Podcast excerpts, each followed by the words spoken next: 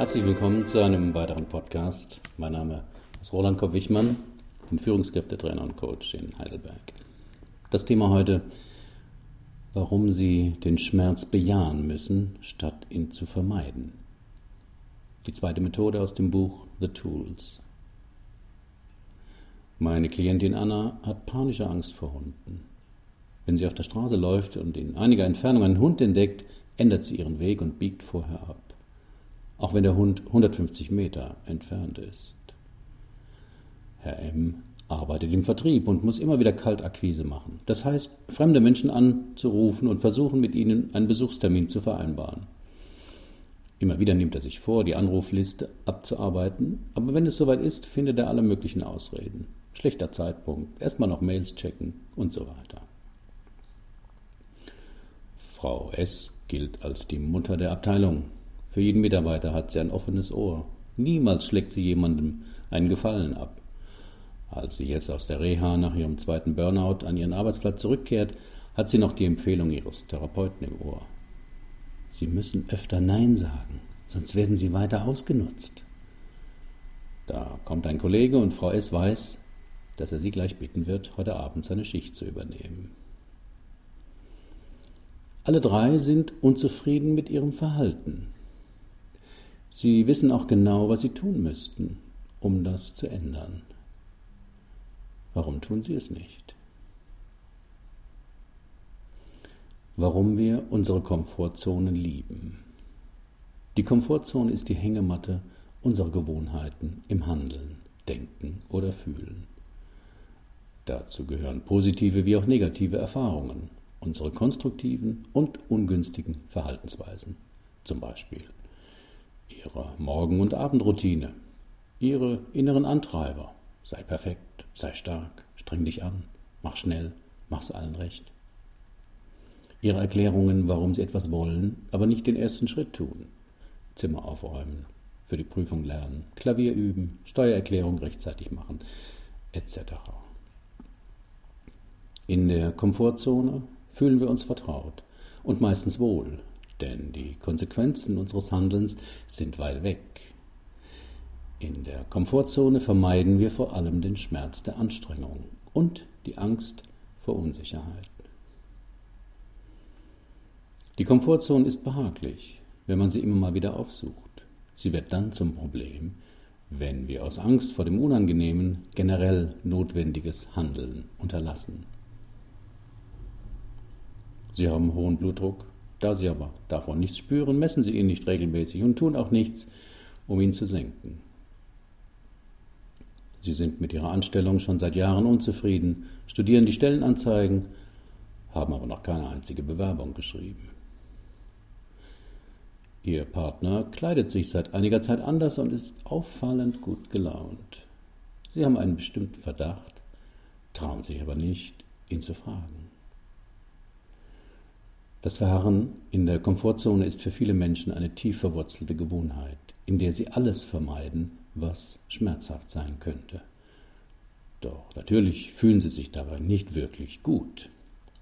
Ein nagendes Gefühl der Unzufriedenheit, der Langeweile, der inneren Leere wird spürbar, wenn sie nicht mit etwas beschäftigt sind. Ihr Belohnungszentrum im Gehirn schreit nach Futter. Das befriedigen sie dann meist durch Suchtaktivitäten wie stundenlanges Internetsurfen, Alkohol, Droge, Pornos schauen, shoppen am PC oder im Einkaufszentrum, Glücksspiel, exzessives Arbeiten etc. Denn Suchtaktivitäten sind erstmal schmerzfrei und wirken sehr positiv auf das Belohnungszentrum. Neue Möglichkeiten sind immer von Schmerz begleitet. Egal, ob Sie ein Musikinstrument oder eine Fremdsprache lernen wollen, ob Sie eine neue Wohnung suchen, einen Marathon laufen wollen oder ein neues PC-Programm ausprobieren, Sie müssen sich erst einmal auf etwas Unbekanntes einlassen. Viele Male dasselbe tun und aushalten, dass es nicht gleich klappt. Das ist der Schmerz. Das Leben bietet unendlich viele neue Möglichkeiten, aber sie sind auch immer von Schmerz begleitet. Sie locken auch mit dem Reiz des Neuen, aber es tauchen immer auch Hindernisse auf. Wenn Sie etwas Neues lernen oder sich verändern wollen, müssen Sie das Bekannte verlassen und den unbequemen Weg ins Unbekannte einschlagen. Sie wissen nicht, was Sie dort erwartet und ob Sie den neuen Herausforderungen gewachsen sind. Deshalb bleiben wir alle oft lieber im bekannten Umfeld der Komfortzone, das wir unter Kontrolle haben. Dort ist es kuschelig und gemütlich, auch wenn wir wissen, dass wir uns das oft nur vormachen. Etwas Neues zu lernen bedeutet, Risiken einzugehen. Dieses Prinzip gilt sowohl für einzelne Menschen als auch für Gruppen, Teams, Unternehmen und sogar Länder haben ihre Komfortzone. Nach einem Rockkonzert will der 16-Jährige Gitarre lernen. Nachdem ihm das regelmäßige Üben zu anstrengend ist, hört er nur noch CDs. Nach dem Meeting am Kaffeeautomaten stöhnen alle darüber, wie langweilig die Sitzung war und das Wesentliche, Wesentliche nicht angesprochen wurde.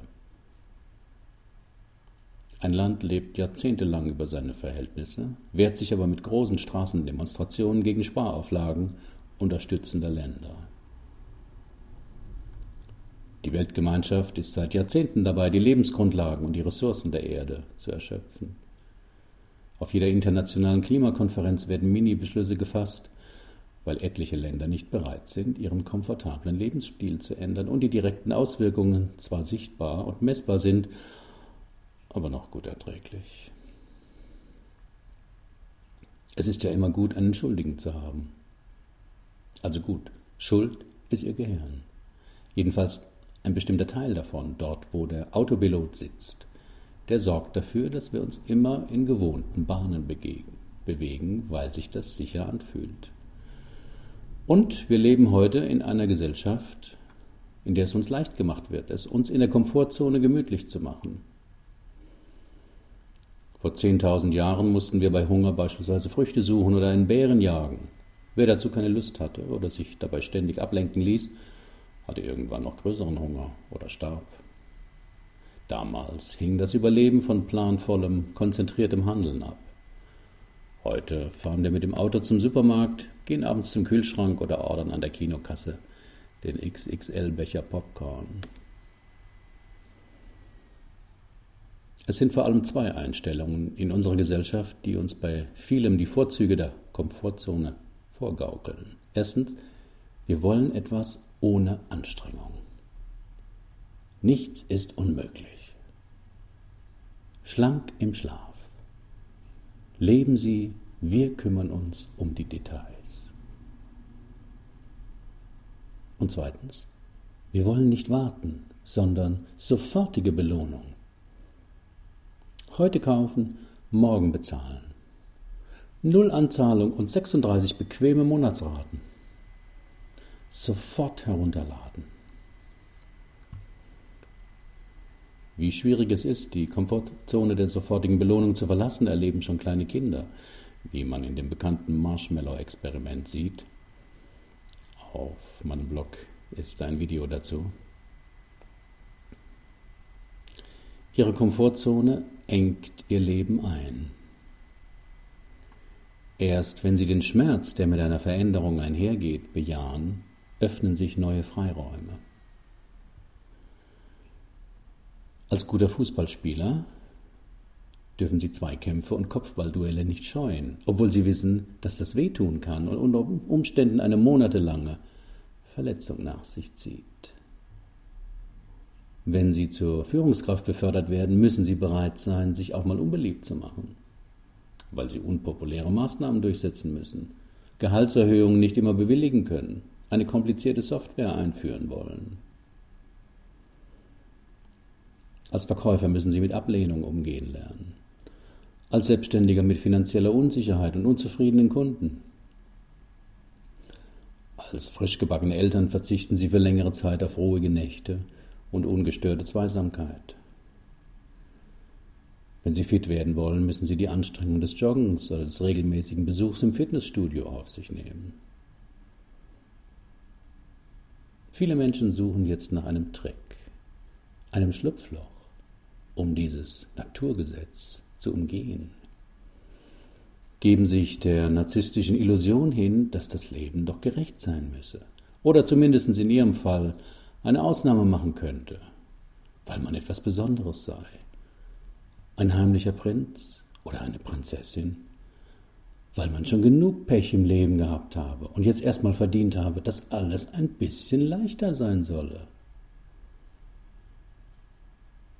Und vieles ist ja tatsächlich leichter geworden. Wäsche waschen, die Wohnung heizen, in eine entfernte Stadt reisen. Technologien haben uns vieles einfacher gemacht. Aber die Waschmaschine, die Gasrechnung, das Auto, all das muss man sich auch leisten. Und schon ist der Schmerz der Anstrengung wieder in unser Leben eingekehrt. Innerhalb der Komfortzone erscheint einem der Schmerz riesengroß und unerträglich. Die Komfortzone zu verlassen ist leichter, wenn man sich das Schmerzparadox bewusst macht. Wenn Sie auf den Schmerz zugehen, nimmt er ab. Wenn Sie vor ihm zurückschrecken, nimmt er zu. Wenn Sie starke Flugangst haben, werden Sie bestimmte Länder nicht besuchen oder auf Bahn und Auto ausweichen. Wenn Sie in einem Seminar erleben, dass Sie die Gefühle aushalten können und danach öfter fliegen, verringert sich Ihre Angst. Wenn Sie eine unliebsame Aufgabe immer wieder aufschieben, wird sie dadurch unangenehmer und lästiger. Wenn Sie erst einmal angefangen haben, merken Sie nach ein paar Minuten, dass es halb so schlimm ist. Wenn Sie immer nett sein wollen, sich aber ärgern, dass Ihr Lieblingsmetzger regelmäßig die Verpackung mitwiegt, entwickeln Sie jede Menge Horrorszenarien, was passieren würde, wenn Sie ihn darauf hinweisen, bis Sie den Mut finden, es zu tun. Wie Sie Ihre Angst vor dem Schmerz überwinden. In dem Buch The Tools empfehlen die Autoren eine Technik, die sie Umpolung des Verlangens nennen. Das Tool finde ich sehr gut, den Namen nicht. Deshalb nenne ich es hier den Schmerz bejahen. Und das geht so. Erstens, konzentrieren Sie sich auf den Schmerz, den Sie sonst vermeiden. Stellen Sie sich den Schmerz als eine Wolke vor, die vor Ihnen erscheint. Schreien Sie im stillen in diese Wolke hinein. Schmerz, komm her. Der zweite Schritt. Schreien Sie im Stillen, ich liebe Schmerz, während Sie sich auf den Schmerz zubewegen. Gehen Sie auf diese Weise tief in den Schmerz hinein, bis Sie mit ihm eins sind. Der dritte Schritt. Fühlen Sie, wie die Wolke sie ausspuckt und sich hinter ihnen wieder schließt. Sagen Sie innerlich zu sich, der Schmerz befreit mich. Spüren Sie, während Sie die Wolke verlassen, wie Sie in reines Licht verwandelt werden und sich zielstrebig vorwärts bewegen.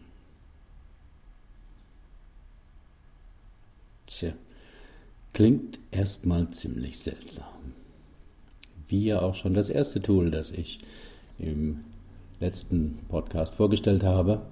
Aber die Werkzeuge in The Tools sind eben keine reinen Mentaltechniken, sondern verbinden einen mit höheren Kräften.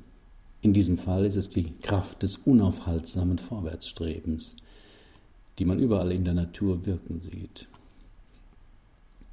Jedes Kleinkind zieht sich an Möbelstücken hoch, will sich aufrichten, will laufen fällt hundertmal hin, tut sich dabei weh, schreit und macht doch weiter, obwohl es niemand dazu motiviert. Das Tool ermöglicht es, sich mit dieser Kraft zu verbinden.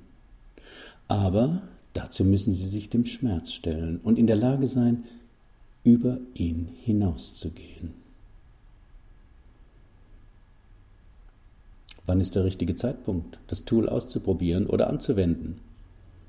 Erstens der Augenblick, in dem Sie etwas Unangenehmes tun müssen und Angst davor haben oder einen Widerstand spüren. Zweitens der Moment, in dem Sie nur daran denken, etwas Schwieriges oder Schmerzhaftes tun zu müssen. Unser Gehirn lernt über Gewohnheiten.